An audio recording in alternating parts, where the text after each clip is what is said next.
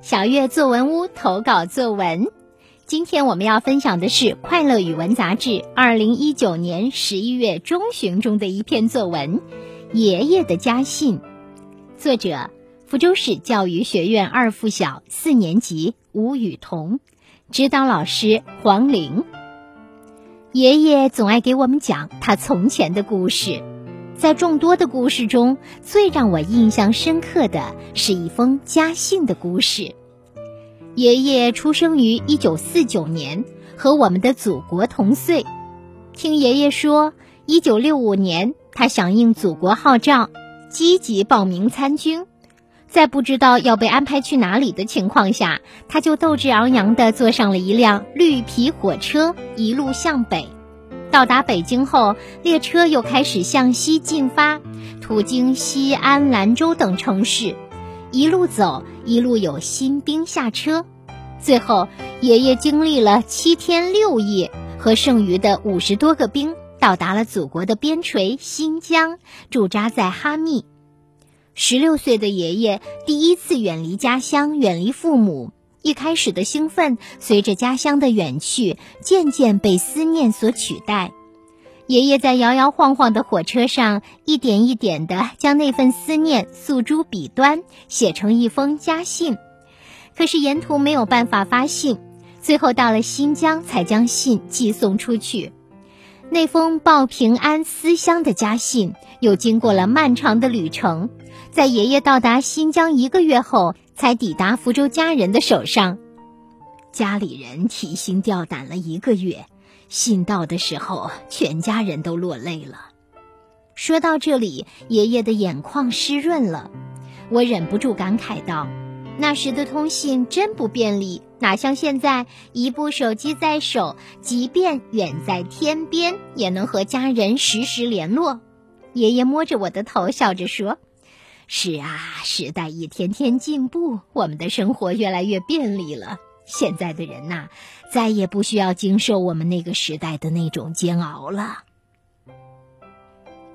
好的，以上就是发表在《快乐语文》杂志二零一九年十一月中旬中的一篇作文，来自吴雨桐同学。接下来，我们有请施小梅老师点评。爷爷的家信写的是听爷爷讲过去的故事，在爷爷讲过的众多故事中。一封家书是印象最深的，是的，书信那是属于很过去、很从前的事，差不多就要淡出你我的视野了。现在的小朋友、大朋友们，应该都极少极少有人写过信，极少极少有人收过信，对吗？为什么呢？正像小作者在文中的感慨那样，一部手机在手。即使远在天边，也能和家人实时联络。那么，还有多少人愿意写信等信呢？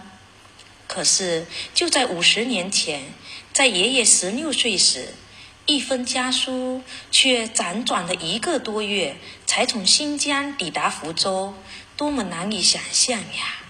特别佩服吴雨桐小作者，他拥有一对会听故事的耳朵。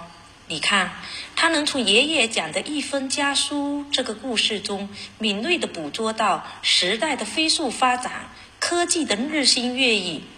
五十年前，在同一个国家，一封信寄了一个多月；如今，只要一机在手，即使远在天边，也能时时联络。正像一滴水能折射出太阳的光辉。一朵花可以绽放春天的笑脸一样，从这份小小的家书中，也能折射出一个大大的时代。多么好的素材呀！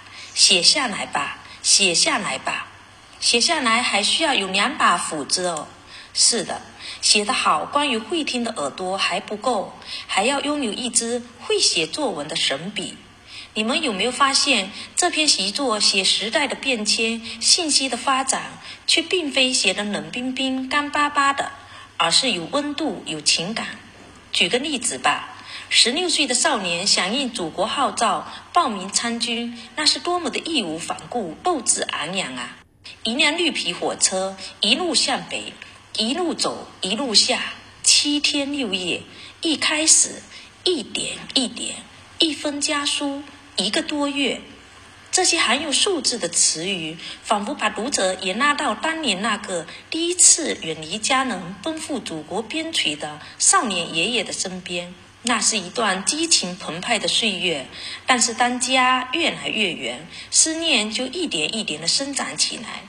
于是，爷爷在摇摇晃晃的火车上，一点一点的将那份思念诉诸笔端，写成一封家信。再举个例子吧。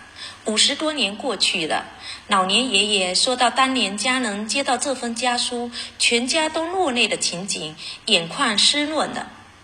戎马倥偬的爷爷呀，军人的泪，柔情的泪呀。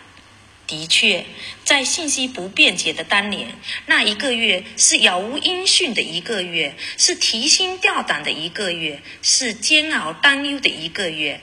现在终于收到这封报平安的信，亲人们忐忑不安的心放下了，所有的煎熬都化成了幸福的泪水流下来。所以，好的文章不是靠华丽的辞藻取悦读者，而是靠质朴的语言打动人。感谢施小梅老师的点评，小梅老师的点评特别的细致，提醒孩子们去关注小作者吴雨桐在写作中展现出来的亮点，比如说记录下语言、动作、神情，比如说利用一系列的生动数字等等。现在呢，小朋友如果感兴趣，可以翻开《快乐语文》杂志，找出这些点来，然后呢，再翻开一篇你自己的作文，对照一下。如果也加上了这类的信息，是不是就会显得不一样了呢？好的，让我们再次的谢谢施小梅老师，也感谢吴雨桐同学的作文，当然还要谢谢与我们常年合作的快乐语文杂志。欢迎更多的大朋友小朋友把你们的作文投稿给我们，我们的投稿邮箱是三九二幺六八二幺三的 Q 邮箱，你记住了吗？